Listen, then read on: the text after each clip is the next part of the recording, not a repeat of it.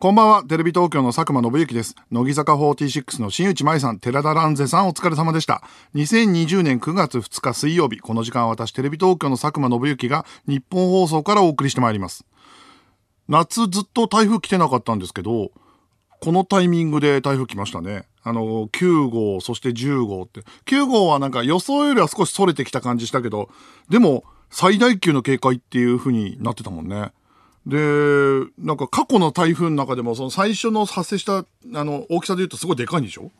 だから皆さんお気をつけください。あのーこの夏、なんか、だから毎年、この、今年の天気って変だなとかって言ってるけど、夏全く台風なかったから、ロケとかやってても、雨降んじゃないのとかって言いながら全くそのままやれて、で、なんか、俺の記憶だと、めちゃくちゃ暑いかなと思ったら、そんな梅雨っていうか、なんか雨がずっと続く時が夏はある程度あって、そしたら灼熱のように暑くなって、9月に入った途端に急に涼しくなって、そしたら9月になってから急に台風みたいな感じになってるから、今年は本当は鳥人間できたんじゃねえかっていうね。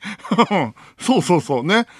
と思うんだけどねっていう。でもまあまあまあ、ここに来て台風来てますから皆さんお気をつけくださいっていうのと、あと、小木さんが、えー、おぎやはぎの小木さんが今日のお昼からかな、バイキングで仕事復帰したということで、まあ良かったですね。なんか、本当に手術も順調だったみたいで、思ったより早い、早いとか、まあ予定通りの復帰ができたみたいですね。あのーゴッドタウンは、もともと、その、小木さんってさ、あのー片頭痛のために入院してて、その時に人間ドックとか全部検診やったら、あの、初期の癌が発見されたじゃない。だから、もともとその人間ドックっていうか、じゃあ、あの、初期の、あの、片頭痛かごめん、片頭痛で入院する時に夏休みを当ててたから、収録はもともと1個飛ばしてたのよ。で、本当は復帰する予定の収録のところが、小木さんが手術でお休みになったんだけど、その時にさ、もうニュースになってた、先週のメガネビーキでもうみんな分かってると思うんだけど、その日、ゴッドタンの収録で、あの、矢作さんが体調を崩していなくなるっていう。結局、PCR 検査とかになって全然陰性でコロナじゃなかったんだけど、矢作さんもいなくなって、初だね。劇団一人一人でゴッドタウンの収録したから。まあでも長く15年以上続いてる番組だったら、こういうことあるよねっていう話。だから、1本収録して、1本収録して、普通に矢作さん来て、1本収録した後に、あ、なんかちょっと体調悪いかもしれないです。熱測ったらなくて。だから、だから別にいいんだけど。で、その2日前か3日前にも陰性出てたんだって。あの、だから、なんだけど、でもまあゲストもいるし、次の収録。あの、長い、八木さん申し訳ないねって言ってたんだけど、長い番組だったらこういうことありますし、ちょっと俺らで乗り切りますよ、つって。で、さあ始まりました、ゴッドタンつって劇団一人一人だったら、やっぱこれ乗り切れねえんじゃねえかなって。おぎやはぎのがいて、劇団一人が進行しつつ、やいのやいの言ってこそのゴッドタンなんだけど。で、その回の収録が、パンサー尾形のマジ嫌いで、で、尾形が女の子にボロクソ言われながら戦ってみんなでいじるんだけど、劇団一人しかいないから。だからね、大変な収録でした。それはそれでレアな収録になるんで、尾形くん相当頑張ってくれたんで、それもぜひご覧いただきたいなっていうふうに思います。で、だから、翻って、小木さんがね、その癌のことを言われた時に、パッと頭に浮かんだのが、まあ、要は、小木さんもちょっとぽっちゃりしてるじゃん。それで、あの、自分、自分のことじゃないんだって。小木さんに言われたの。最初にね、佐久間さんと日村さんのことが思いついたんだよね。俺でこうなんだから、お前らは体調悪いに決まってると思ったっていう 連絡が、小木さん翌日あった時に、さあの、小木さん、小川、小木さん大丈夫で初期でよかったですみたいな話をした時に小木さんから、いや、俺はね、佐久間さんが怪しいと思ってんだって言われて、俺、その前に、ここで話したけど、あの、人間とか実際行ってて、で、かつ、あの胃カメラとかも飲んでるから、まあ大丈夫なんですが、あの、でも順調に太ってるんで、はい。毎回言われるの。だから同じとこに人間ドックさ、もう30後半ぐらいから行ってると、数値で出ちゃってんのよ。で、問診の先生が、翻ってみて、ちょっと前のやつも見て、やめろ、酒って言われて、とかって言われるのは、まあまあ言われてるね。あのでもまあ今んとこ別になんともないんですけど、あのーまあ、小木さんの件もあるけど、まあある程度年齢の人は、ちゃんと検査を常にした方がいいですよっていうのは、これ、小木さんも言ってたし、僕もそう思いますね。あと、今週のニュースで言うと、はん、さっき、今日かな？昨日かな？飛び込んできたのが、今週放送予定の8話が延期なんでしょ？半沢直樹。まあ、ドラマ部の人たちみんなから聞いても、やっぱり密にならないようにとソーシャルディスタンス守りながら撮るドラマって、ほんとリハもすごいかかんだって。で、エキストラ使うドラマって言ったら多分、直前までみんなフェイスシールド何人もつけてて、で、撮る瞬間だけ外したりするから、いつもの何倍もかかるから、多分それだと思うんですよね。新型コロナウイルスの影響で撮影が遅れてるため延期っていうことは、うん。で、その代わりがさ、キャストスタッフが一丸となって、1時間の生放送をお届けするっていう どんなことやんだろうね。これ。深夜の番宣番組みたいにさ、キャストがさ、普通にパネルの前に座ってさ、いやー、誰々さんのアドリブがびっくりしましたよ、みたいな話とかするような感じで1時間乗り切れないでしょ ?21 時のゴールデンタイムだもんね。裏話トークしたりして乗り切るとかじゃないよね？あの、一人芸人でキャスティングされてるやつが裏回しするみたいな。そういう深夜ドラマ乗り切り方じゃないでしょ？でもね、俺ね、なんとなく分かっちゃってんのよ。外れてたらごめんね。でも俺当たってる気がする。井川遥の勤める和食屋のセットでのトークでしょ。これでしょ？うん。CX のあの天海祐希がやってる店のパターンでしょ？井川遥の勤める和食屋での、ちょっと酒、まあ、酒を飲みながらのトークでしょ？大和田部長と安沢直樹の。何やんだろうな。どの回の倍倍返しか当てるクイズ倍返しはやってほしい徐々に寄ってって。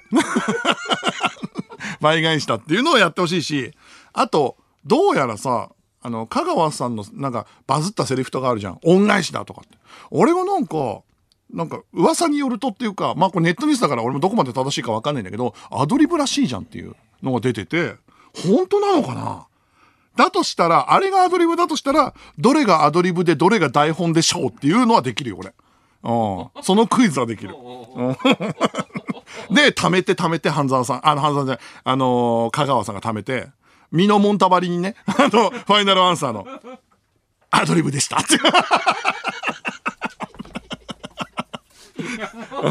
冷めるけどね。うん、まだ残ってる。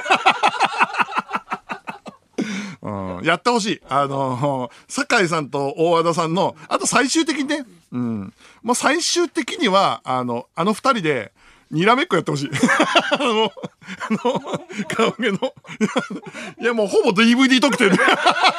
しかも、ダメなドラマの DVD 特典。あの、本編のドラマがそこまで盛り上がんなくて、ファンアイテムで、あの、なんとか売ろうとするドラマの DVD 特典だけどな。あー、なんか、まだ早いけど、なんか、昔ってさ、このドラマの番宣の時期って NG ドラ集とかさ、だけで特番とかやってたじゃん。でも今って多分、そんなに NG が出ないのかわかんないんだけど、あの、衝撃映像とかの企画の中に NG 集だけ混ぜて、NG 特番とかやんなくなったんだよね。だから本当はそういうの見たいんだけどなうん。俺が子供の頃多分皆さん、あの、リスナーはわかんないけど、本当に NG 集だけの特番があったのよ。竹中直人がただふざけるやつとか。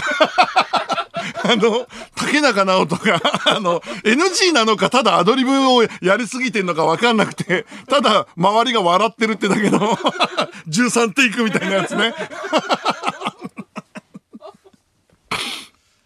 あるんだよね。そういうのあるから、そういうの見たいんだけどな。俺、アマちゃんでも、アマちゃんのなんかね、あのー、振り返り特番みたいな時やった時、古田新太が、あの、秋元康さんっぽい役だったじゃん。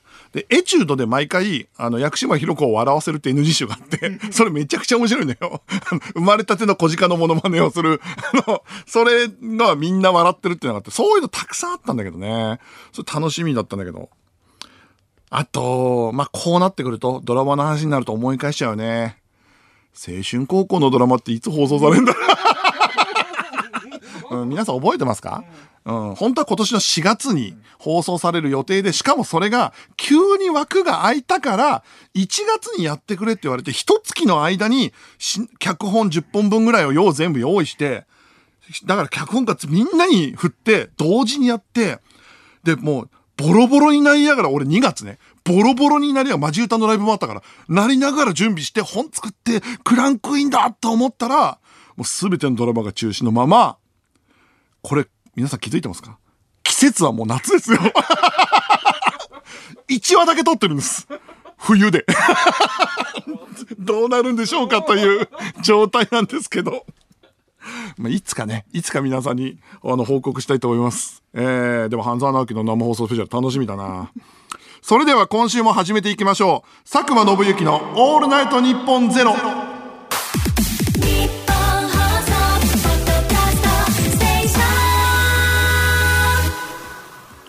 改めましてこんばんは。テレビ東京の佐久間信之です。毎週水曜日のこの時間は佐久間信之のオールナイトニッポンゼロをお送りしていきます。今日はですね実はこの番組にゆかりに深い方の記念日なんですよ。9月2日キナキアヌ・リーブスの誕生日おめでとう! いや本当にあるんだね。ドンズバでさ9月2日が誕生日なのよ。うん。いつの間にかこの番組の象徴となったキアヌキアヌ56歳だって。こんな日に生放送ができるなんてのは、やはりもう縁を感じざるを得ないですよ。だってね、ないよ。だって生放送の日がそのまま、こんだけいじってるキアヌが。最近のキアヌの情報ね。あの、アメリカのトーク番組で、マトリックスのネオとジョン・ウィック、二大ヒーローが戦ったらどっちが勝つって質問されたんだって、キアヌ。これ、どっちもキアヌが演じてるわけ。もう究極のね、ファンからしたらどっちっていう、キアヌね、こう答えではっきり。この二人が戦うことはまずないって。いやいやいやいや、バラエティで一番やっちゃダメよ。せめて質問には乗ってくれっていう。まあな、真面目だからな。どっちのファンも裏切れなかったってのもあるし、でもさ、多分質問した人、うん、わかるよ。わかるけどさ、と思ったと思うよ。うん。だとしたらこの質問、アンケートの段階で NG にしてくれよっていうパターンね。たまにある。あの、アンケートの段階、バラエティでもあんのよ。番宣の人が来てくれて。で、まあ、番宣の役者さんの場合は、あの、一応こっちも、これ、いじっていいかどうかを確認して、事務、事務所 OK っつっといて、あ、え、これ OK なんだ。と思ってスタジオで投げたら、いや、それはちょっと答えられないですねっていう そこは一枚岩であれよっていう ことがあるんだけどっていう。あと、マトリックスの撮影も再開したみたいなんですよ。これ、公開が楽しみですよね。だって、ま、だから最近さ、キアヌ昔の名作ガンガンやってんのよ。ビルとテッドの大冒険だっけ？あれ3がアメリカで公開されて、あの、まあ、ある程度おじさんになったね。それめちゃくちゃ名作なんだって。で、泣けるっていうし、で、ジョン・ウィックは4をもうすぐ撮るでしょ？で、マトリックスの撮影再開してるでしょ？絶好調なんだけどさ、56だぜ。信じられないよね。まあ、てことは、マトリックスさ、4でさ、絶対やるでしょ、ワイヤーアクション。やるよね。信じられないぜ、マジで。うん、ジョン・ウィックのガンアクションもすげえしさ。だからもう本当もうトム・クルーズかもねキアヌ・リーブスでしょ。トム・クルーズはこの番組でも話したかもしれないけどもう誰も止められないのよ。お金を集めてるプロデューサーがトムだから。止める人間がいないんだから。でキアヌもそういう状態になってんのよもう。まあとにかくキアヌさんお誕生日おめでとうございます。ということでメールを募集しましょう。今日はですね、イメージと違ったことを送ってもらいましょう。苦手だと思ったけど、やってみたら意外と、とか、食べてみたら、行ってみたら、みたいな話を送ってください。受付メールアドレスは、佐久間アットマークオールナイトニッポンドットコム、佐久間アットマークオールナイトニッポンドットコムです。テーマ以外にも番組を聞いての感想などもお待ちしております。メールを送ってくれたリスナーの中から抽選で5名に番組ステッカーをプレゼントします。さてこの番組はスマートフォンアプリのミクチャでも東京都千代田区有楽町ニッポン放送第3スタジオのライブ映像とともに同時生配信でお届けしていますさらに放送終了後にはミクチャ限定のアフタートークも生配信ミクチャのアプリをダウンロードしてオールナイトニッポンゼロのアカウントをフォローするだけで誰でも簡単に無料で見られますオールナイトニッポンゼロぜひミクチャでもお楽しみくださいではここで1曲東京スカパラダイスオーケストラで「Dear My Sister」テレビ東京の佐久間です。この時間は佐久間宣行のオールナイトニッポンゼロをお送りしています。メールが来ております。ラジオネーム、マスコポーロ。ネオ VS ジョン・ウィックの記事を見たのですが、さらにインタビュアーが、じゃあ、もしネオがうっかりジョンの愛犬を死なせてしまったらと質問したところ、キアヌは、ネオが車の運転をしていて彼の犬を引き殺してしまっても、仮想現実だから犬は生き返るだろうね。ジョンは何が起こったんだって驚くかもしれないけど、と、どちらの作品のファンも悲しませないコメントを徹底していました。インタビューをふ踏み込んだね。だってジョン、まあね、ジョン・ウィックって犬殺されたのが全部きっかけでギャング壊滅させんだからね。それぐらい愛犬を愛してるんだけど、まあそれでも仮想現実だからね。でも、これがさ、すぐ瞬時に切り返せるキアヌ・リーブスすごくない？すごいよね。そう、俺が多分その立場だったら、あたふたしちゃうもんだって。うん、そうなってくると、こう、うん、え、でもこれ我慢しちゃうとジョン・ウィックのキャラクター壊れるしってなるのをさ、仮想現実でパッて出てくるの。頭いいんだよな、やっぱ。かっこいいよ。えー、ラジオネーム、カンパチ太郎。僕は、半沢直樹の生放送では、香川照之のギリギリまで土下座をしない、ギリギリ土下座選手権をしてほしいです。何があってもね。あの、重さとかに耐えるんでしょ？上からどんどんどんどん重くなってくる。逆なんかこう、リンボーみたいな状態で。ギリギリ土下座をしないギリギリで 通過していく。誰々さん通過ですみたいなやつ。ベルトコンベアに乗ってさ。で、ギリギリ土下座で、あの、着いたらもう終わりみたいな状態で通過していく。やってほしいなえー続きまして、えー神奈川県ラジオネームソロライド。半沢直樹の生放送では、上戸彩の倍返しは CM の後です。は聞けますか ?M1 のね、M1 の。結果は？って言って、あの、投票の前で、で、みんなが待った後、CM の後です。っつって、もう全員がこけるやつ。やるだろうね、坂井正さんも、香川照之さんも、倍返しは？っつって、ドーン、ドーン、ドーン、CM の後です。ズコーンって。M1 のやつ、やってくれたらめちゃくちゃ本当に好感持てちゃうけどな。倍返しは CM の後です。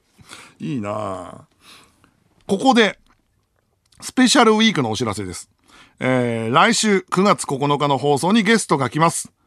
加藤浩二さんです2月に夜の帯番組を担当した時にゲストに出演する予定だった加藤さんがインフルエンザになってお休みということになりました。で、その借りを返すということで、すっきり前に来てくれることになりましたと。もう国民の兄貴加藤浩二ですよ。えー、吉本エージェント契約の加藤浩二ですよ。すっきりにいいパスが出せるようにね、みんなで盛り上げていきたいっていうことで、何せこっからほかほかで行くっていう、体調心配だなっていうぐらいの感じでやってくれるから、えー、リスナーから加藤さんへの企画書も送ってもらいたいと思いますので、えー、だから企画書のコーナーが加藤さん宛てになるってことだよね。あの、皆さんよろしくお願いしますということで、楽しみです。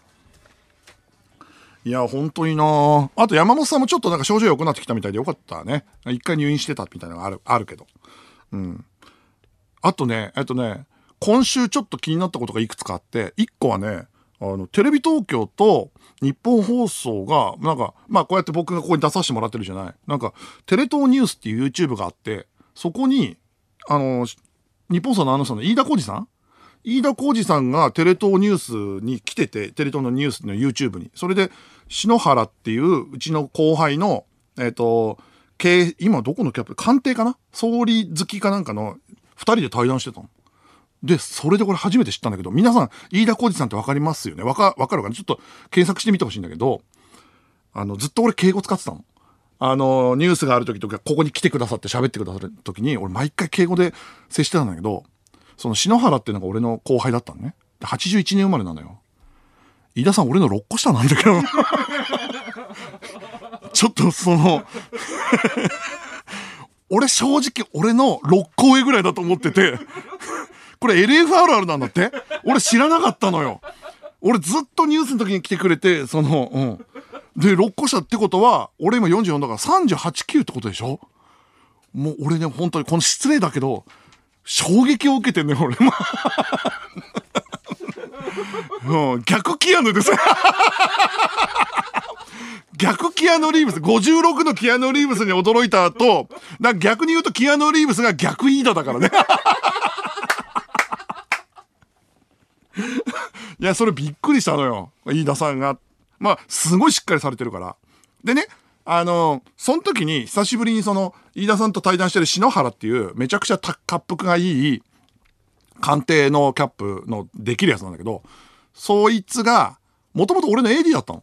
入社した時、あのー、ゴッドタンやってて、で、ゴッドタン立ち上げの時の AD で、なんでその篠原の話をちょっとだけするかというと、この篠原っていうのが異常で、もともと元気が出るテレビ出身なのよ。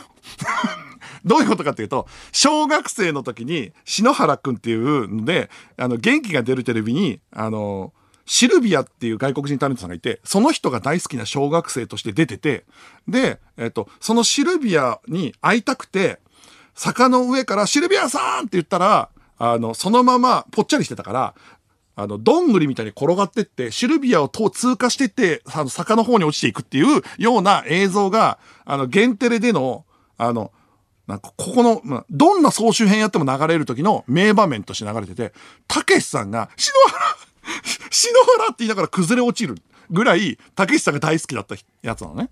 で、それ、俺はもうちょっと覚えてて、ほんのちょっとバラエティ好きだから覚えてて、で、AD で篠原ですって言われた時に、え、お前限定の篠原っていう子だったのね。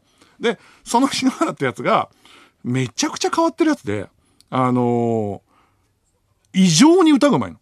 異常に歌がうまくて、で、ユーミンのモノマネと中島みゆきさんのモノマネが、とにかくうまくてね。で、えー、芸人さんが、芸人とかとカラオケ行った時に、その篠原が歌っちゃうと芸人がみんな歌いたくないみたいな。で、演歌番組の AD やってた時は、いろんな演歌事務所の忘年会をはしごして歌ってんのよ。歌がうますぎて で、あの、マジ歌の第1回。マジ歌って最初収録するとき、まあ、芸人がマジの歌歌ったら面白いかもみたいな感じで始めたんだけど、それが面白くなるかどうか分かんなかったから、俺たち保険で、じゃあ芸人の歌の後に、篠原の歌もちょっと入れとく？鉄板だしっていうような扱いだったのよ。そのぐらいで、今もうまいかどうか分かんないんだけど、どっかで、本当に錆びついてなかったらここで聞かしたいぐらい。そしたらマジでみんな、ハードル上げすぎかな分かんないけど、まあまあ、みんな驚くと思うんだよね。ただ、そのマジ歌の第1回、ハードルめちゃくちゃ、あの、矢作さんもその歌聞いてて、篠原くんはすごいですよと、つって、設楽さんとかに言って、ハードル上げすぎて、ピアノの最初の1音から間違えてガチガチになって大滑りしたんだけど、そう。で、まあ、丸カットしてんだけど、でも、そういうやつで、そいつが久しぶりに飯田さん喋ってて、だから見たから思い出したんだけど、そう。だから、日テレ東にはまだ、まあ、上出とかね、そういう、あの、祖父江とか変わった人材がいるんですけど、あの、篠原っていう報道にも逸材がいるんで、どっか、どっかで、どっかで、まあ、紹介したいななんて思いますっていう。で、もう一個。今週ね、今週っていうか、未だにもうずっとビデオ会議が続いてるのよ。で、まあみんなもそうかもしれないけど、ビデオ会議が完全に定着しちゃって、対面の会議なんてもう10回に1回もないぐらいで、だ最近さ、もうあまりにビデオ会議続くから、もう機材とか部屋をちゃんとしようっていうモードに入ってて、まず、あの、自宅の壁をホワイトボード化したのね。ホワイトボードシートってのがあるのよ。で、それを貼って、もうなんでかというと、あの、ビデオ会議って図形で説明したりするのがすごいめんどくさいから、共通理解するのに、もう、あの、安いのよ。3000ぐらいなの。3000で2メートル級のやつが来るから、それ貼って。で、さらに、Bluetooth イヤホンでずっと会議やってたんだけど、Bluetooth イヤホンについてるマイクでやってたから、ノイズがあったり、バッテリー切らとかするから、あの、もうちゃんとしたコンデンサーマイクっていうの？あの、USB と繋いで、の、綺麗に聞こえるやつを買ったのと、あと、ウェブカメラ。あの、パソコンのカメラだと、あの、画質が悪いから、ウェブカメラをくっつけて、で、画角が広くなって綺麗になるやつ。まあ、これは全く意味ないんだけど。うん、映るの自分だし。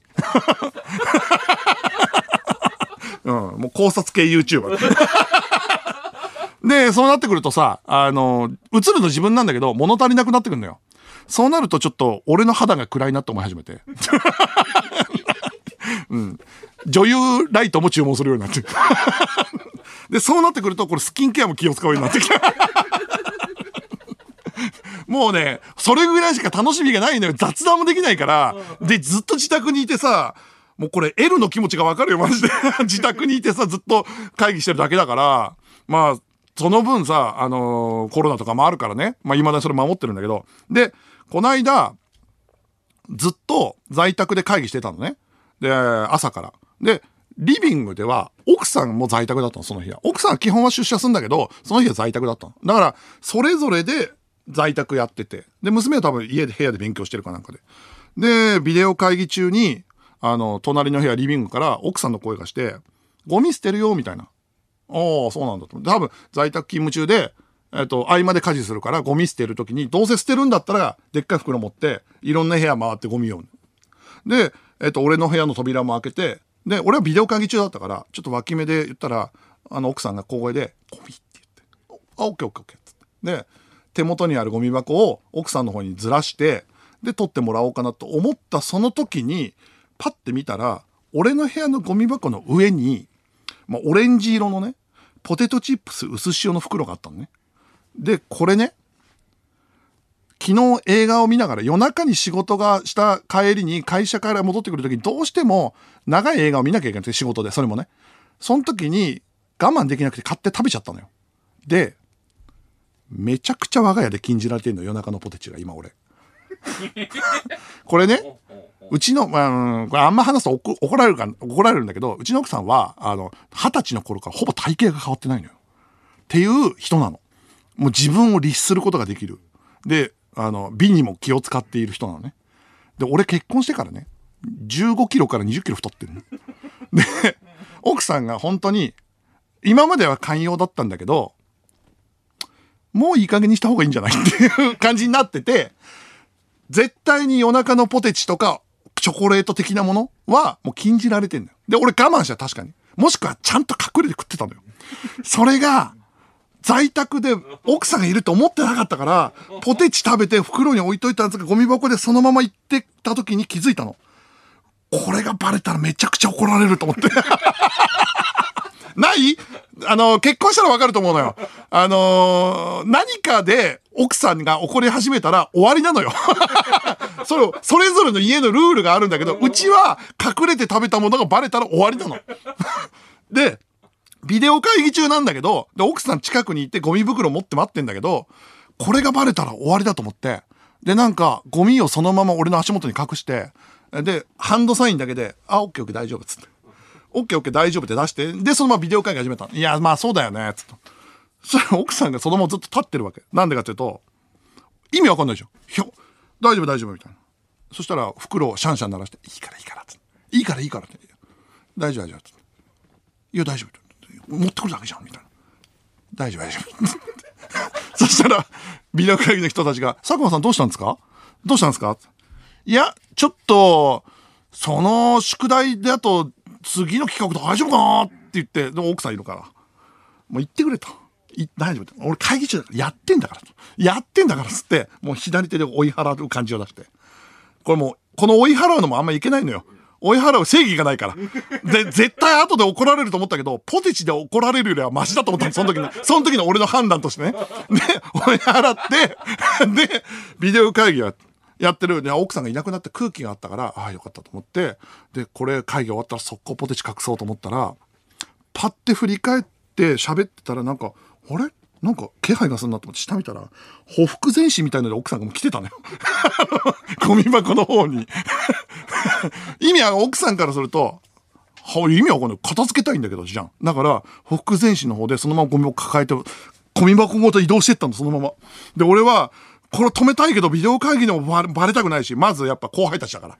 後輩たちの前でね、そんな格好悪いとか見せられないから。で、そのまま ゴミ箱だけがそのまま流れてたの見て、佐久間さんどうしたんですか？いや、なんでもない、なんでもない。あのさ、つって。そしたらガサゴソって音がして、横目でね、もうさ、ない、あの、本当に都合悪い時に、正面を見てるけど、目の端っこで見えちゃう時。もう奥さんがゴミ袋の中から、オレンジの袋をもう持って俺にこう突き出してんのよ、もう。で 薄塩をね だから俺はもう、ちょっとでも横を見たらもう終わりだと思って。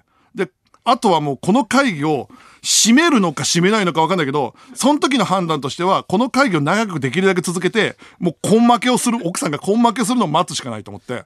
いや、でもそう、あれだな、その企画見えねえな、と思って。今思うともう終わってんだよ。ゲームは積んでんだけど、その時ない怒られたくないからただ引き伸ばすってこと。で、その状態に入ってて、で、まあ見えねえなえ、本当ですか？佐久間さんっていうふうに言ったら、ちっちゃく小声でね、豚って聞こえた。豚だよ、豚って聞こえて。それがちょうど綺麗なところで豚って聞こえたから、あっちもなんか気づいた感じ？なんでかわかる？俺高性能のマイク買ってるから。それまでは USB のここでつけてたんだけど、だから、聞き取れなかったかもしれない。俺高性能のマイク買ってるから、多分豚っていうのは聞こえたんだろうね。みんなに。みんなが一斉に顔が変わった感じなのよ。でも俺もうそれもうほんと行くしかないから。まあ、ぶ、うーん、うーん、豚？俺が言った感じ。俺が言った感じ出すっていう。で、だから太んのよ。だから太んのよと。ああ、まあまあまあまあまあ、うん、見えるな。見えるようになってきたな。おおなるほど。佐久間さんって言って。ね、隠れて食べないだって言ったよね。うーん。うん、そうそう。うん、ご、ごめん。だから、会議と謝るのの間ぐらいを出したの、今。ごめん、みたいなやつ。横向いて。で、そしたら、みんな、普通に喋ってたら、パタンって音がして、いなくなった。すげえ音の扉のね。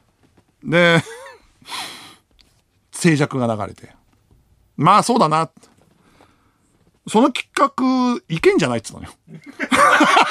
あの、どっちだよって話なんだけど、もう奥さんいなくなったから、そうなるともう会議を早く閉めた方がいいから、その企画でいけんじゃないって言ったら、その、えー総合演出が、いや、佐久間くんと。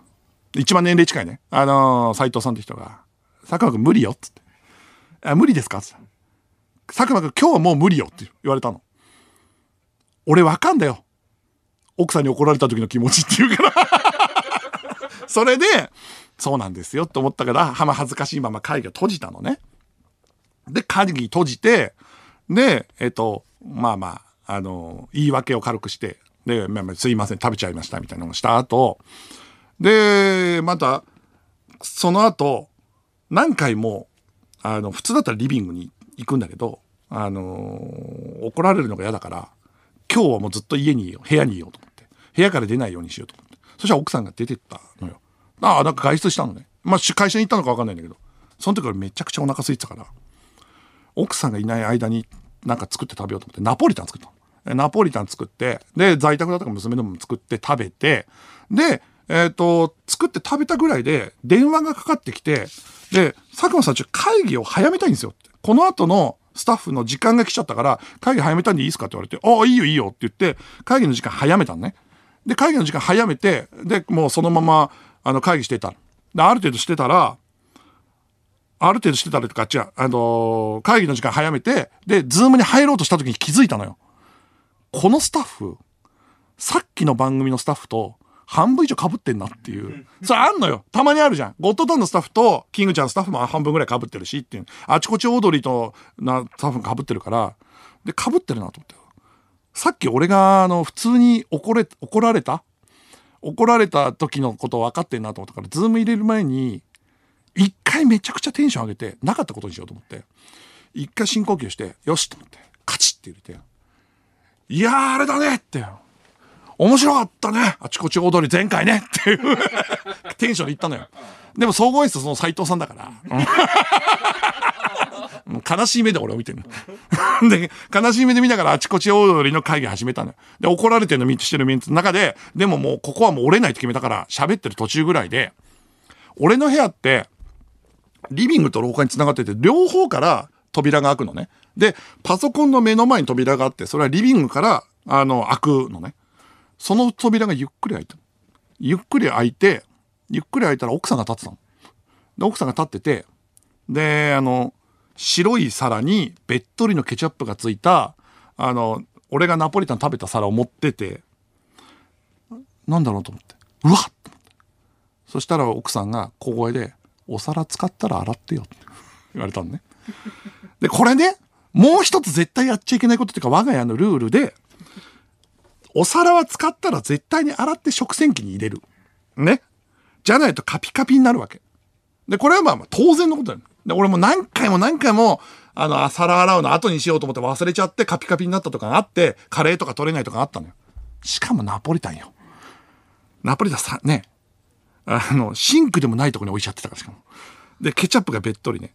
で、それで奥さん目の前に立ったから、まあでも次回の会議なんだけど、ってで、奥さんの目見て、まあまあまあ。まあまあまあ、うん、まあまあまあって感じだったんだけど、立ち去らないわけ。うん、その日2回目だから。でさ、次回のゲストなんだけどさ、っていう風に、俺が話を切り替えてあちこち踊りで。あの、若林くん誰と話したいって言ったっけ？次回のゲストなんだけどさ、って言ったら奥さんが、さらって言ったの。さらって。もう皿洗ってよとかじゃん。皿って。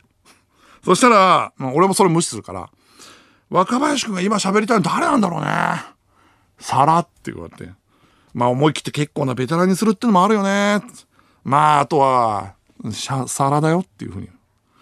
もうキャスティング案に皿出してる人になっちゃってね。もうさ、もうそうなってくるともうこれはもう分かるの、夫婦の関係で謝るしかない。謝るしかないけど、もうそのズームの目の前にいるスタッフにも、とっても2回目じゃん。ねえ、2回目だから、なんとか、バレててもだよ。かっこ悪いとか見せたくないと思って、えー、っと、携帯のアラームを勝手にちょっと操作して、で、30秒後にアラームが鳴るようにして、で、ズームで会議してる途中に、アラームがプルルルってなって、あ、電話来たっつって。で、ズームをミュートして、電話取るモーションをして、あ、はいはいはい、つって、自分で携帯のアラーム流して、お互いのマナーみたいな感じで、すいません、す、電話鳴ってるんで、つって、で、ごめんごめん、つって切って、で、えっ、ー、と、そのまま映像も一回オフって、奥さんに、ごめんごめんごめんごめんごめんっつって皿洗ってそのまま食洗機入れていやこれ俺か俺が完全に悪い。申し訳ない。申し訳ない申し訳ない。っつってでそのまま座ってで深呼吸して音声入れてズーム入れてまあでもキャスティングどっちでもいっちゃどっちでもいいっすね っていうふうに会議始めたんでそしたら斎藤さんが悲しみで俺を見ながら佐久間くんやっぱり無理よっつって。なんでっつったらあの、俺、いい USB カメラ買ってたから、ずっと左に皿が見切れてたんだよ。皿がほぼ見切れてる状態で会議やってた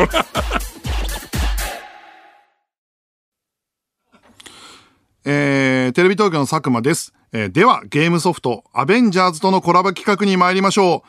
アベンジャー部入部希望届アベンジャーズとは、アベンジャーズの完全オリジナルストーリーを通して唯一無二のゲーム体験ができるシネマティックなアクションアドベンチャーゲームです。えー、僕もプレイさせていただいたんですけど、えー、これはもうね、僕チュートリアルまでしかやってなくて、だからブラックウィードとのところがあって、そこがめちゃくちゃ面白いんで、えー、早めに早く本、も全部、そっから先も全部やりたいなっていう気持ちでいっぱいなんですけど、そんなゲームソフトアベンジャーズが今週金曜9月4日に発売されるのですが、現在発売に向けてゲームの魅力を世間に広めるためのアベンジャー部が発足されました。オールナイトニッポンのメンバーからは、 Creepy Nuts、テレビ東京、佐久間宣行、三四郎が参加しています。我々がアベンジャー部先輩部員として、みんなにもどんどんアベンジャー部になってもらうべく、勧誘活動を行っているのですが、このコーナーではアベンジャー部に入部したい特殊能力持ちのリスナーから入部届を送ってもらっています。水曜日、佐久間宣行のオールナイトニッポンゼロで募集しているのは、プロデューサーヒーローからの入部届です。これプロデューサーヒーローね。いろんな特殊能力持ってるプロデューサーの能力来ましたけど、先週はあれでしょ？ルーズリーフをちぎったら、竜の背骨にできる能力っていう 竜の背骨なあれ、竜の背骨って言うんだなっていうので楽しみですね。っていうことで、えー、今日でこのコーナー終わりですから恥ずかしくないヒーローを見つけたいです。1枚目。大分県ラジオネームりんご定食大盛り。僕は飲み会でみんながまだ来てない時に適当に料理を注文しといて、みんなが来た時にセンスあるわーと言われる日替わり酒の魚プロデューサーでさ、これはね、意外に能力が高くないできないからね。ま、一人目が来て、一番できないやつは全員揃ってから頼もうと思ってで、みんなでただ待っちゃうっての嫌だもんね。ちょうどいいやつが、しかも、メインで好みが分かれるやつじゃないやつを頼んでくれるやつが優秀だよね。これはいいですよ。俺もね、作家の川上さんが、あのー、毎回3分か4分頼んでくるから、遅れてくるから、作家の川上さんが到着するタイミングに生が出るように頼めるプロデューサーヒーローだからね。生を、生を遅れてくる人に合わせるの相当難しいから。えー、続きまして、えー、愛知県ラジオネーム東北自動車道。僕はツイッターでありがとうございまふのような別に意味は通じる表記ミスを見つけたら5時ですよ。と、指摘のリプライを必ず送るプロデュースヒーローです。ただの嫌なやつだけど。最悪だなうん。しかもなんか、あれなんだよね。5時ですよじゃなくて、5時ですよっていうさも役に立つでしょアドバイスで送るやつね。やだわえー、ラジオネームジャックともみのき。私は日曜日でも ATM で1000円だけ下ろして手数料200円取られるのを気にしない強靭なメンタルプロデューサーヒーローです いや、メンタルは強いよ。メンタルは強いけど、本当に無駄じゃね いや、大学時代とかいたけどね、おろすと使っちゃうからみたいなやつで、1000円とか2000円ずつしかおろさないやつ。でもそれは手数料取られない時だったからね。うん。えー、続きまして、神奈川県ラジオネームズーくん。腰の夢、艶光、ホワイトクイーン、秋の輝き、雪の粒。え？そのお米って実在しないの？プロデューサーヒーローです。え？実在しないの？え、ねえの？腰の夢、ホワイトクイーン。艶光。ああ、ないんだ。これ何に役立つんだよ。これなんか、米、米屋で起きた殺人事件で、どうしても架空の米が必要な時にしか役に立たない。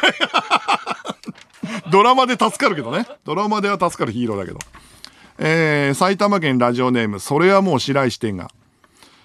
僕は何か美味しい食べ合わせを見つけても、ピザの方が美味しいけどね。で、場を冷めさせる、ピザプロデューサーヒーローです。あ、いたこういうやついる いるんだよなで、ピザの方が大抵の場合美味しいのもわかるのよ。うん。わかるじゃん。俺地方ロケに行って、えっ、ー、と、岬のマグロかなんか食べた時に AD、変色の AD が、いや、俺結局焼肉の方が好きっすねって言った時 こいつとロケに行くのはもうやめようと思ったことあるけどね。うん。はい、えー、続きまして、埼玉県ラジオネーム、それはもう白石店が。僕は、口周りとナプキンを汚す代わりに、掃除機がコードを巻き取るみたいにな勢いよくナポリタンを食べ、先輩方から可愛がられて場の空気を和ませるバキュームナポリタンプロデューサーヒーローです。バキュームナポリタンプロデューサーヒーローなんていう先輩に好かれるわけないだろ。ナポリタンをぐるぐるってべちゃべちゃべちゃって言うんでしょいや、これが可愛いな。3歳児までなのよ。うんあとこれ、どこにプロデューサーの あ まあね。まあ可愛い可愛い。うん。人によるかな。人によるかどうかはわかんないけど、このバキュームナポリタンという能力は。えー、続きまして、えー、東京都ラジオネームくるくる。僕は自分の髪をプロデュースして、ワックスを使わずにヒルクライムのボーカルの髪型にすることができるヘアプロデューサーヒーローです ヒルクライの髪型ワックス使わずいける？針金みたいな感じじゃなきゃいけなくない？ええー、あ、これ二十歳かか、二十歳だったらいけんのかな？二十歳の子なのよ。確かに二十歳の頃の寝癖って朝の寝癖が夕方まで残ってたりするもんね。あの、ぴょんってついたのが。ああ、二十歳だったらギリギリあるかな？ああ。えー、ということで、このコーナー終わりです。一番印象的だったヒーロー何かな？えー、なんだろう。えー、ピザプロデューサーヒーローかな？あ、でもやっぱり竜の背骨か。うん、先週の竜の背骨だね。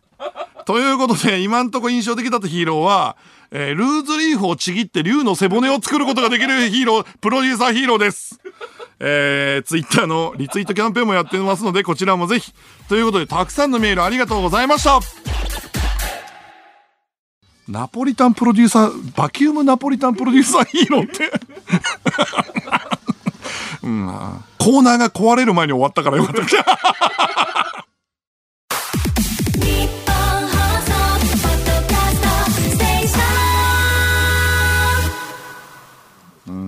あの、はいはいはい。あのー、この時間は佐久間信之のオールナイト一本ゼロをお送りしています。あの、先週ね、ポロッと、まあ、コンスタンティンという映画、15年前の映画なんですけど、キアヌの。キアヌの中では、まあ、あんま面白くないですよってポロッと言ったのよ、俺。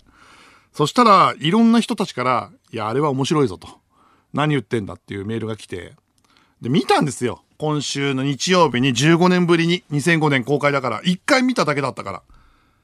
面白かったね。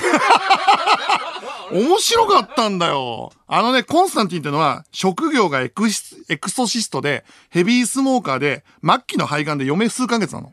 で、えっ、と、一回なんか自殺をしようとしたから、自殺をしようとすると地獄に行っちゃうのね。だから、その罪をいくらか軽くするために悪魔払いをしてるってエクソシストなのよ。で、天使と悪魔とか、ハーフブリッド悪魔をルシフェルとか、なんかガブリエルとか、ロンギニスのやりとか、まあまあまあまあ、あの、ざっくり言うと中二病的な世界観なんだけど、まあでもね、めちゃくちゃ世界観がかっこよかったんで、楽しめたのよ。で、おかしいなと思って。なんで俺これ、あとね、これね、まあ、ぶ、うー、なんでこれが、その、面白くなく感じたんだろうなと思うんだけど、15年は30歳ぐらいの時ね。で、一回思い返してみその時の手帳とか見てみたら、あのー、マトリックス3部作を経ての自作なんだよね、コンスタンティンって。で、俺、正直、マトリックス、徐々に好きじゃなくなってったのね。みんなそうかもしれないんだけど、俺はそうだったの。マトリックス、徐々に、あのー、ちょっと世界観に飽きてたのよ。申し訳ないんだけど。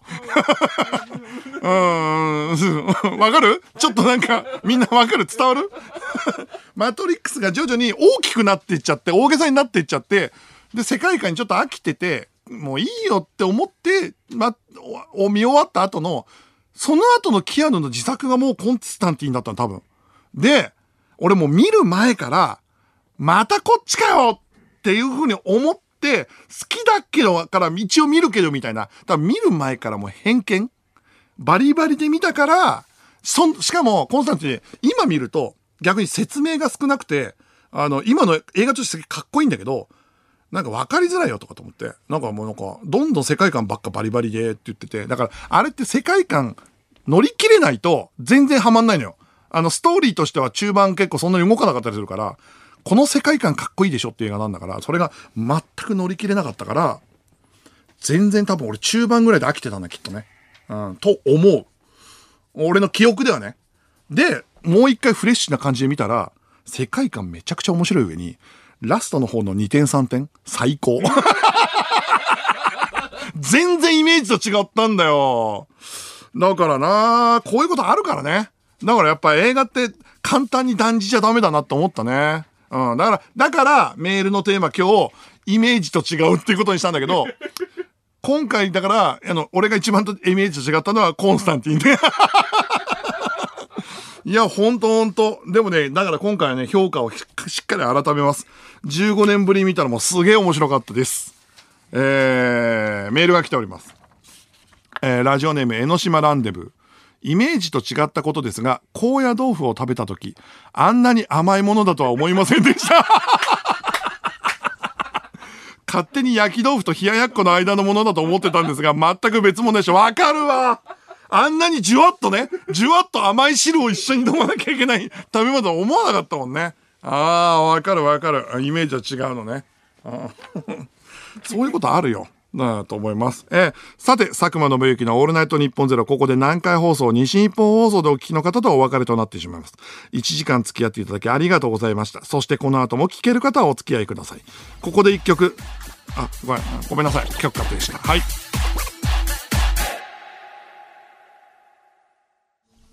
テレビ東京の佐久間です。この時間は佐久間信之のオールナイトニッポンゼロをお送りしています。メールが来ております。えー、ラジオネーム、逃げるは恥だがヤクミツル。佐久間さん、奥さんはきっと、サラコナーをゲスト案にあげていたの気づかなかったんですかそっか、サラコナーね。ターミネーターのね。そっかそっか。あちこちオードリーでサラコナー来てくれる。若林くんが何聞くの？やっぱりあれですか？追われてる時は怖かったですか？とか言うのか。いや、だからね、ほんと。あの、奥さんの話、フリートークですると、毎回会社の人が奥さんに喋、お前いじられてたぞって言うんだけど、うんと、これだけ会社の人に言います。これだけ言わないでください。怒られるんだから。えー、ラジオネーム、模倣大輔門。飯田浩二アナは、過去に自身がパーソナリティをあ、過去に自身がパーソナリティを務める番組のリスナーに、品川駅でキスしているのを見られたそうです。ああ、でもこれ自分でラジオで読んでるってことでしょ？ああ、まあだからいじっていいんだろうね。飯田さん、飯田さん、品川駅でキスするタイプの人なんだね。面白いなうん。ラジオネーム、前田前田はお前だ。ウィキペディアを見ていたら、飯田浩二さんの愛称が3つあって、その1つが、永遠のアンダースローでした。え、これなんすか？永遠のアンダースローっていうあだ名なの？一応これキープしとくけど、え、野球やっててアンダースローで投げてるって一緒なの？あ、面白いな あえー、続きまして、イメージと違うですね、テーマメール。北海道ラジオネームピザの画廊。ドラゴンアッシュにダンサーがいるのが意外でした。あ、そうなんだ。俺たちの世代からすると、もともとバンドでやってて、3人かなんかで、その時はバンドに DJ が入ってんのがすげえ新しいっていう状態だったけど、で、そっからどんどんミックスチャーになってって、ダンサー入った時に、うわ、ダンサー入ってる、入ってるなライブかっこいいみたいな感じになってたから、最近抜けるんだよね。もうすぐ抜けるんじゃなかったっけな。うん。っていう。あと俺最近イメージと違うで言うとさ、本田三姉妹の YouTube あんじゃない？本田美優とかマリンさんとか。あの YouTube ってさ、すごいシンプルだけど、内容があのー、まあ、まあ、なんだろう、たい焼きを作るだけとか。でそれで、これ誰かになんかやらされてんのかなっていうふうにちょっと一瞬思ってたんだけど、あれさ、なんか YouTube のこと答えてたんだけどさ、全部編集マリンさんがやってんだってよ。すごくない？本田さん姉妹の YouTube、私が編集してますって言ってて、お姉ちゃんがやってんだって。すごいよね。えー、ラジオネームガグビー。僕がイメージと違ったことは友達の家に行った時に友達がココアと犬の名前を呼んでいたのでトイプードルかチワワだろうと思っていたら巨大な秋田犬が来ました 絶対ココアじゃないと思うんですが人の家の命名センスにケチをつけるのもあれなので頑張って受け入れようと思ったんですが4時間かけても秋田犬でココアという名前を受け入れるのは無理でした。あー。まあねその人んちのセンスだからね。うんうんわかるわかる。でもないい俺はだってあのここのラジオでも話したけど親父が猫飼ってきた時に「亮」って名前つけて「お前に本当はこの名前つけたかったんだ」って言われた時に 1年ぐらい受け入れるのに時間かかったよ で、親父がりょう、りょうって呼んでて、抱っこして、信行にこの名前つけたかったんだって毎回言うと、言うの、思ってたけどね。えー、受け引き続きメールお待ちしております。受付メールアドレスは、佐久間アットマークオールナイトニッポンドットコム、佐久間アットマークオールナイトニッポンドットコムです。では、こちらのコーナーに参りましょう。企画書はラブレター。リスナーの皆さんに送っていただいた一行の企画書を紹介していきます。いい企画というのは一行で何がしたいのか、何が面白いのかが相手に伝わると言われております。企画はテレビ番組以外でも OK です。さあ、どんな企画が届いているのでしょうか。えー、1枚目です。東京都ラジオネーム、餃子といえば焼き餃子。何か困っている人へ、その困っていることにいくらまでならお金を出せるかを聞き、その価格の範囲内で問題を解決。満足するものであれば困っている人がお支払い。満足できなければテレビ局側が支払いをする問題解決バラエティ。あなたのヘルプ買い取ります。あー、なるほど。うんうんうん。なんかさ、テレビ局が確かに全部やってあげちゃう番組って、なんかちょっと不公平感あるもんね。だから、お支払いできる範囲内だったら解決するっていうのは、なんか、現実的であり、ちょっとなんか、視聴者もなんか応援するかもしれないね。いい企画かもしれません。えー、続きまして、東京都目黒区ラジオネーム、大家ラファエル。スター・ウォーズなら、ラスボスが主人公の父親。ラサルの惑星なら、これ実は未来の地球。といった具合に、作品名の代わりにネタバレとなる一文が上映作一覧に書かれている。あえてオチから映画を選ぶ新感覚な映画館。ネタバレシアター。ああ、なるほどね。いや、これ、これ自体は興味あるかもしんないけど、これやっぱ致命的に辛いのが、見たい映画を1個探すたびに、10個ぐらいのネタバレ知らなきゃいけなくなるっていう 一個だけならいいけど、まあまあ面白いけどね。だって俺、スター・ウォーズのネタバレ知るためにファイトクラブの結末とか 知りたくないよ、だって。うん。続きまして、えー、ラジオネーム寝不足ビリー。高校生の主人公が全校長会に遅刻し、急いで体育館に向かい走っていると、体育館の中から様々な叫び声と怒声が聞こえる。恐る恐る体育館を覗くと、猛獣たちが生徒や教員を襲っている。というあらすじから始まるサバイバル漫画。皆さんが静かになるまでにゴリラになりました。は？は？皆さんが静かになるまでにゴリラになりました。あえ、教師がなっちゃうってこと？ああ、まあ、何かしらの異星人のやつでね。まあ、そういうサバイバル漫画的には面白いかもしんねえけど。ああ、でもなんか、ウェブコミックってこのぐらい飛ばしてるやつの方がもうなんかいいのかな？なんか普通の設定のやつの日常系とか、そういうやつって、もうありふれてるもんね。このぐらい飛ばした方がいいのかな？埼玉県ラジオネーム、父は公務員。サングラスに武将髭でタバコをふかし、ジーザスと言いながら引き金を引くのに、毎回外すスナイパー。毎回外すスナイパー。ああ、実力とやりたいことのミスマッチね。ああ、わかる。なんかさ、ちょっと2日前か3日前にさ、創造ハッカーモノマネ選手権っていうのがネット上で流行ってて、罰ゲバズってたの。で、結果、バツバツって打ちながら、さ、なるほど、なんとか、なんとかで解除だとかっていうんじゃなくて、画面を見ながら画面をタッチして、G エンドとかっていうのが、あの、ハッカーの選手権で一番だったんだけど、まあ、そういう感じで、なんか、あの、凄腕スナイパー選手権とかだったら、なんか面白いけどね。こういうのだったらね。うん。えー、続きまして、北海道ラジオネーム、懲りずにミニラーメン。サメを愛するあまり、サメと結婚することを発表した男。取材に来たテレビクルーの人々とも戯れるなど、人懐っこい様子のサメだったが、式の当日、特注ウェディングドレスを着せられると突如、人を襲う殺戮花嫁魚に表現。頼みの綱の魚類学者も、マリッジブルーで情緒不安定になってるんだ、と言い残して食べられてしまい、生き残った人々は窮地に立たされるというサメ映画、シャークウェディング。もうじゃあ、どういう、まあ、ここまで行き着かなきゃいけないサメ映画も？いろいろあるけど、サメ映画もここまで行かなきゃいけないの？あまずサメと結婚することを発表したここまではギリギリあるけどね。なんで特注ウェディングドレスを着せられると突如、人を襲う殺戮花嫁魚になるのこれ？人間の血の匂いがしたのかな？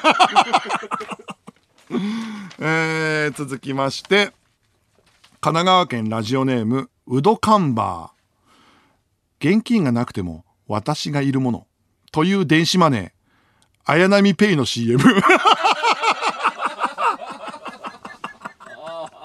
ああ、はいはい。これはいいですね。シンジ君、現金がなくても私がいるもの。あ、あ、綾波って。いいじゃん。ああ、これはいいな。でもなんか、あのピアホンだったっけな、ピエール中野が作ったイヤホンは、えっ、ー、と、全部接続しましたところが花沢香ならしいよ。だから、綾波ペイマジで作ってほしいよね。これ、すげえいいよ。笑うといいと思うよ。と言うんでしょ。いいね。えー、引き続き企画書お待ちしております。来週は加藤浩次さんへの企画書お待ちしております。受付メールアドレスは、佐久間アットマークオールナイトニッポンドットコム、佐久間アットマークオールナイトニッポンドットコムです。メールの件名にラブレターと書いて送ってください。では、ここで一曲、 YUKIでプリズム。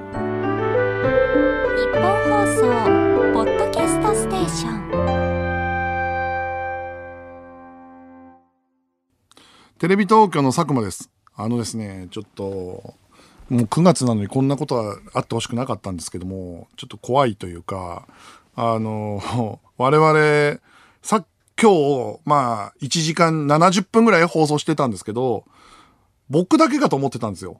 で、あの、さっき CM 中に福田にちょっとあることを確認したんですよ。なんかちょっと、インカムから、いや、あの、あの、ヘッドホンから、時々男の人の声聞こえないっていう風に、俺勇気を出し聞いたのね。そしたら福田が、聞こえるんですよって言って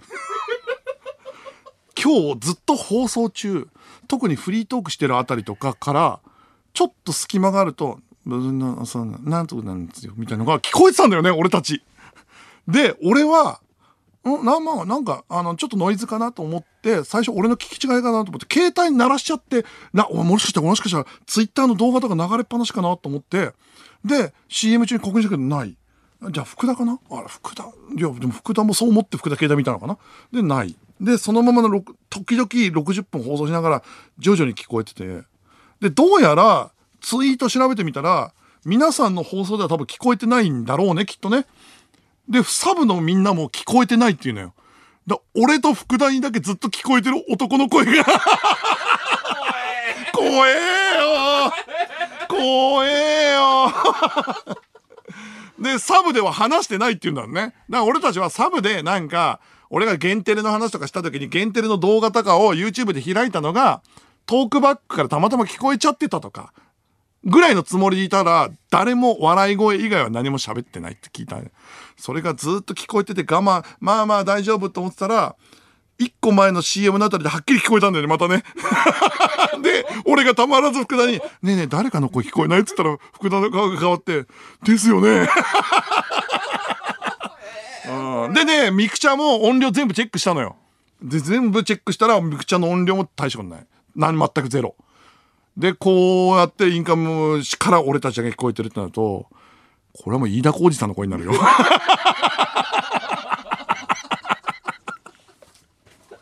飯田さんの声になっちゃうんだけど。うん、まあまあまあ、でも視聴者には関係ないっていうことは良かったです。良かったですけど、あの今日の番組の後半20分ぐらい、ここまで20分ぐらい、俺たちビビりながら放送してうん、っていうですね、えーことがありました。えー続きまして、ラジオネームガグビー。飯田浩二さんの第3の愛称は、キャバクラのお姉ちゃんになんとなくでつけられた、ふけちゃんです。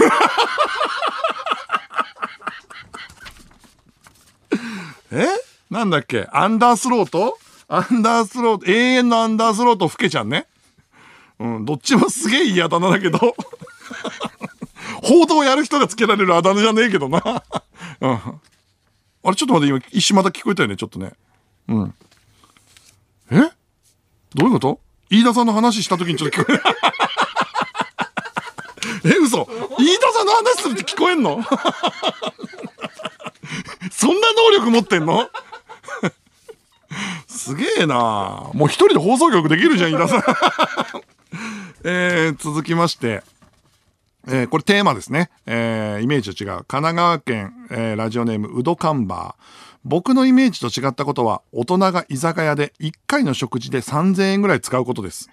高校を卒業したばかりの僕にとっては、1回の食事が1000円を超えたら貴族だと思っていたので、やっぱ大人ってすげえなと思いました。あー、確かに。大学の頃とか、大学の頃とかってさ、もう基本さ、1000円以下でどれだけ腹を満たすかしか考えてなかったんだけど、AD になったり、もしくは、バイトしててバイト先のおじさんとかと飯食い行った時に、1回の飯で、え、この人5000円とか使うんだと思ってビビったりするよね。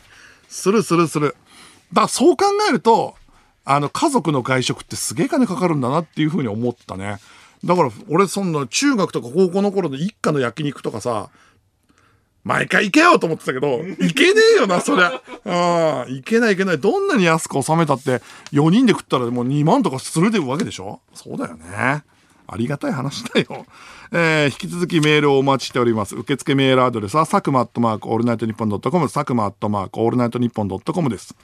えーあ、そうだ、あと一個さ、さっき後悔があってさ、綾波ペイ、あの、笑えばいいと思うよって言ったじゃん、俺。あれ、払えばいいと思うよだったよね。新宿が払えばいいと思うよだったよっていう。えーここで一曲、ケンドリック・ラマーシダーで、オール・ザ・スター。えー佐久間信之のオールナイトニッポンゼロ、そろそろお別れの時間です。ミクチャでは番組終了後にアフタートークもあります。そちらもぜひご覧ください。えー来週は加藤浩二さんが来ますということで、企画書は加藤浩二さんとの企画もお待ちしております。えーこの後4時半から上柳正彦朝ぼらけです。メールが来ております。ラジオネーム皇帝ペンギン。ヘッドホンから謎の声が聞こえるって話、普通原因分かってからリスナーに報告しません？結局原因不明のまま報告してガチで怖がらせるってあります？って。そして皆さんに報告です。先ほど連絡がありました。原因分かりません。うん、原因が分からないっていうことが報告されましたよ。怖えんだよ。えー、続きまして、東京都ラジオネーム、はんぺん侍。飯田工事の OK 工事アップですが、来週は工事米5キロを100名にプレゼントするそうです。工事米ってなんすか？